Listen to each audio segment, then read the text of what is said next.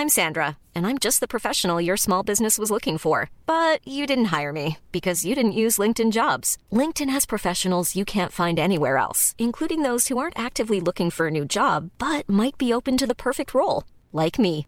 In a given month, over 70% of LinkedIn users don't visit other leading job sites. So if you're not looking on LinkedIn, you'll miss out on great candidates like Sandra. Start hiring professionals like a professional. Post your free job on linkedin.com/people today. Alors que les regards sont tournés vers la bande de Gaza depuis plus de deux mois, le conflit s'exporte aussi depuis plusieurs semaines en mer Rouge. Les Houthis, un groupe de rebelles du Yémen qui soutiennent la Palestine, prennent régulièrement pour cible des navires qui empruntent la mer Rouge et qu'ils estiment liés à Israël. Mais alors tout cela peut-il entraîner une guerre navale? Quelle est exactement la situation euh, sur place? Salut c'est Hugo, j'espère que vous allez bien. C'est donc le sujet à la une des actualités du jour. Tout a commencé donc il y a un mois, le 19 novembre lorsque les Houthis se sont emparés du navire marchand Galaxy Leader, un navire propriété d'un homme d'affaires israélien via une société britannique. Depuis, les Houthis se sont attaqués à de nombreux navires et ce lundi encore, ils ont affirmé avoir mené des attaques contre deux navires norvégiens qu'ils estiment, je cite, liés à Israël. Et tout cela se déroule donc en mer Rouge, c'est un passage très important pour les marchandises, un passage situé donc entre l'Afrique et la péninsule Alors déjà, commençons avec les bases. Qui sont les Houthis Eh bien, les Houthis, c'est une organisation armée située au Yémen, un pays euh, situé au sud de la péninsule arabique et qui est en guerre civile depuis 2014. La guerre civile au Yémen a déjà fait des centaines de milliers de morts. On a déjà eu l'occasion d'en parler euh, à de nombreuses reprises sur cette chaîne. Et dans cette guerre, il y a donc d'un côté le gouvernement du Yémen, qui est soutenu euh, aujourd'hui par l'Arabie saoudite, et de l'autre côté, en face, il y a donc Houthis, cette organisation qui est euh, notamment soutenue par euh, l'Iran. Aujourd'hui, on peut noter que les Houthis contrôlent tout l'ouest du Yémen et notamment euh, la capitale Sanaa. 60% de la population vit actuellement dans des zones contrôlées par les Houthis et ça leur permet donc d'avoir une influence aux côtés de la mer Rouge. On en parle donc juste après. Alors pourquoi de telles attaques actuellement en mer Rouge? Eh bien, selon le professeur Thomas Junot, interrogé notamment par le média RFI dans un article que je vous mets directement en description pour en savoir plus, eh bien les Houthis aujourd'hui, ils ont un double objectif. Le premier objectif, c'est un objectif local.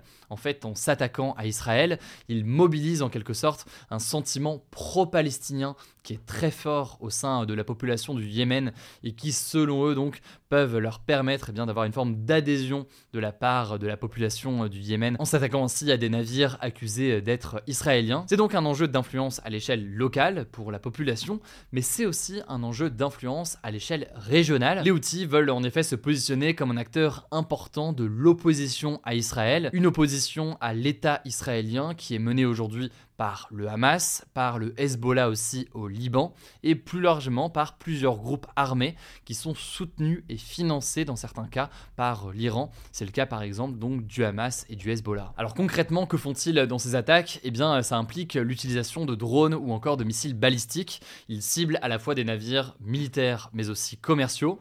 Par exemple, le destroyer américain USS Carney et le destroyer britannique HMS Diamond, qui sont des navires de défense, ont intercepté au total 15 drones d'attaque à sens unique, des drones donc qui avaient été lancés par les Houthis. Par ailleurs, plusieurs navires commerciaux des Bahamas et du Panama ont été touchés par des missiles lors de ces attaques, mais aucune victime n'est à déplorer pour le moment.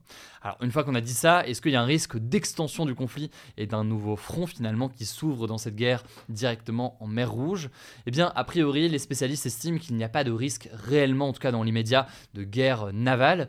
En revanche, cette région, il faut noter qu'elle est absolument stratégique pour le commerce mondial.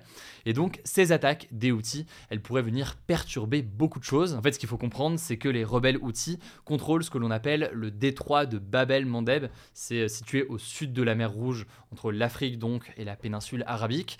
C'est un détroit qui est extrêmement emprunté, il y a près de 20 000 navires qui y passent tous les ans. Or là, avec ces attaques, eh bien, il y a des grandes sociétés de transport maritime qui n'osent plus, qui ne veulent plus passer par ce détroit, à commencer par exemple par par l'entreprise danoise Maersk ou encore l'entreprise française CMA-CGM qui est basée à Marseille. Sauf que c'est pas une situation qui peut durer indéfiniment puisqu'il faut bien comprendre que ces navires, s'ils passent pas comme ça par la mer Rouge, ils doivent souvent faire le tour de toute l'Afrique, notamment par le cap de Bonne-Espérance tout au sud, ce qui rallonge énormément les trajets et augmente donc les coûts de transport. Il y a donc un enjeu économique pour de grandes puissances mondiales, ce qui fait que ce mardi, eh bien, les États-Unis ont annoncé une coalition navale de 10 pays avec la France, le Royaume-Uni, l'Espagne ou encore l'Italie, qui est chargée de sécuriser cette zone qui est ciblée actuellement euh, par les Houthis en mer Rouge. Alors de son côté, l'Iran, qui est donc un allié des Houthis, avait menacé avant cette annonce, je cite, toute forme multinationale qui agirait sur le détroit, mais elle n'a pas encore réagi à cette annonce de coalition navale, donc on verra ce que dit euh, l'Iran y a une escalade, en tout cas à minima verbale, entre euh, ces deux puissances, puisque évidemment les États-Unis et l'Iran sont deux pays ennemis aujourd'hui. Situation donc tout de même tendue, on va continuer à suivre tout ça. Je laisse la parole à Léa pour les actualités en bref et je reviens juste après. Alors, une actualité importante avant de laisser la parole à Léa pour les actualités en bref, au moment où on enregistre ces actualités du jour, une crise politique majeure se déroule en France. Elle se tient autour du projet de loi sur l'immigration qui est porté par le ministre de l'Intérieur Gérald Darmanin.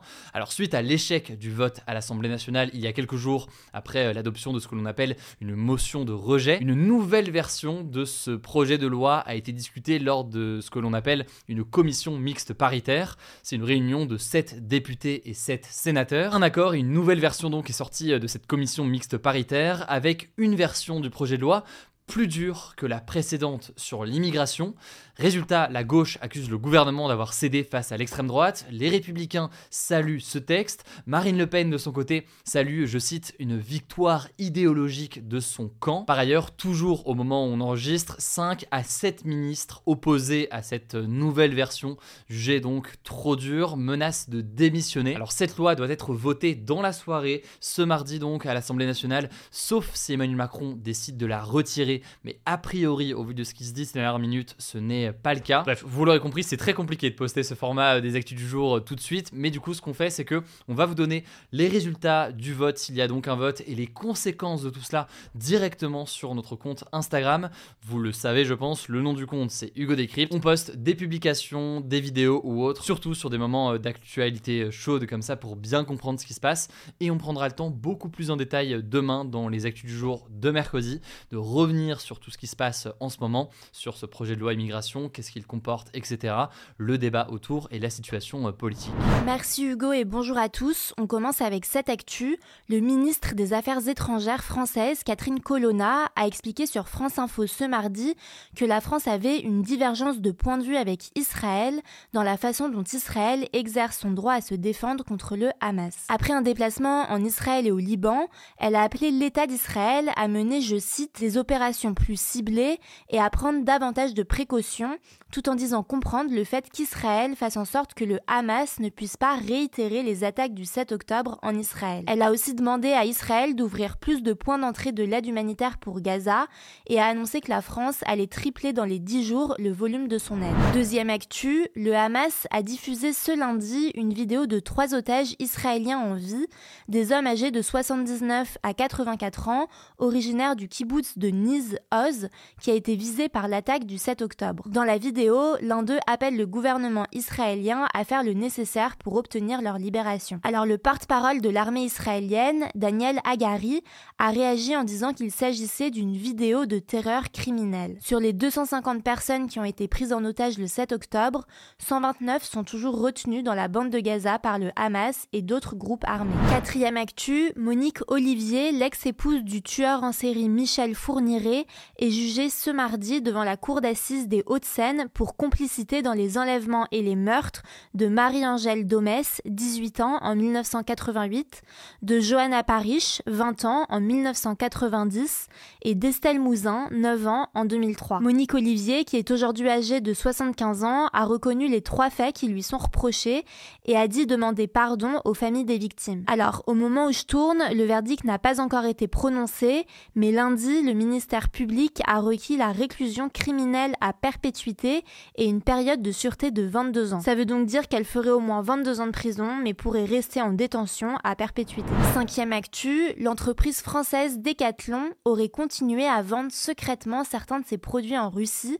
alors qu'elle avait annoncé son départ du pays en mars 2023 un mois après le début de la guerre en Ukraine. C'est ce qu'a révélé le média d'investigation Disclose ce mardi. Concrètement, Decathlon utiliserait notamment une société écran basée à Dubaï pour continuer à livrer ses produits aux magasins russes des sports en les exportant depuis l'Asie. Une société écran, c'est une société fictive utilisée pour dissimuler des activités illégales ou des opérations secrètes. Selon Disclose, ce système lui aurait permis d'empocher au moins 12 millions de dollars. La direction de Decathlon a affirmé à Disclose clause, je cite, mettre tout en œuvre pour faire cesser la revente sur le territoire de la Fédération de Russie de ces produits. Sixième actu, une secrétaire du cabinet de la ministre déléguée chargée de l'enseignement, Carole Grandjean, aurait été dissuadée par l'un de ses supérieurs de se rendre au commissariat pour dénoncer les pratiques de l'un de ses collègues qui se faisait livrer et consommer de la cocaïne au ministère. C'est ce que révèle une enquête publiée ce lundi par le journal Mediapart.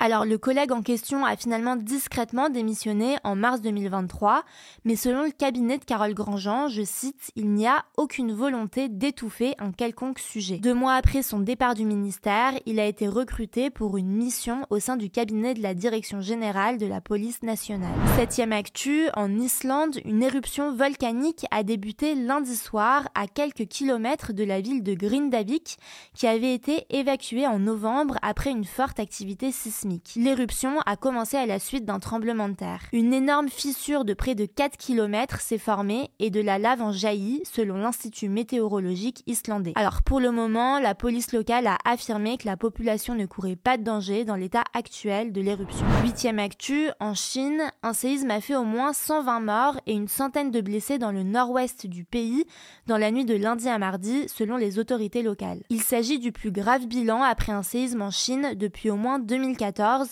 lorsque plus de 600 personnes avaient trouvé la mort dans la province de Yunnan, dans le sud-ouest du pays. Le tremblement de terre a endommagé des milliers d'habitations, ce qui a poussé les habitants à se réfugier dans la rue, alors que les températures sont en dessous des moins 10 degrés à cette période de l'année. Plus de 2000 pompiers sont mobilisés et l'alimentation en eau et en électricité a été interrompue dans certains villages de la région. Dernière actu, la bénédiction des couples de même sexe est désormais possible, a annoncé le Vatican ce lundi. Concrètement, elle pourra avoir lieu lors de la visite d'un sanctuaire, lors d'une prière récitée en groupe ou lors d'un pèlerinage, mais pas lors d'une messe. L'Église reste cependant opposée au mariage homosexuel. Faut savoir que cette bénédiction était déjà pratiquée par certains prêtres, comme en Allemagne ou en Belgique par exemple, malgré l'opposition du Vatican jusqu'à aujourd'hui. Voilà, c'est la fin de ce résumé de l'actualité du jour. Évidemment, pensez à vous abonner pour ne pas rater le suivant, quelle que soit d'ailleurs l'application que vous utilisez euh, pour m'écouter. Rendez-vous aussi sur YouTube ou encore sur Instagram pour d'autres contenus d'actualité exclusifs. Vous le savez, le nom des comptes c'est Hugo Décrypte.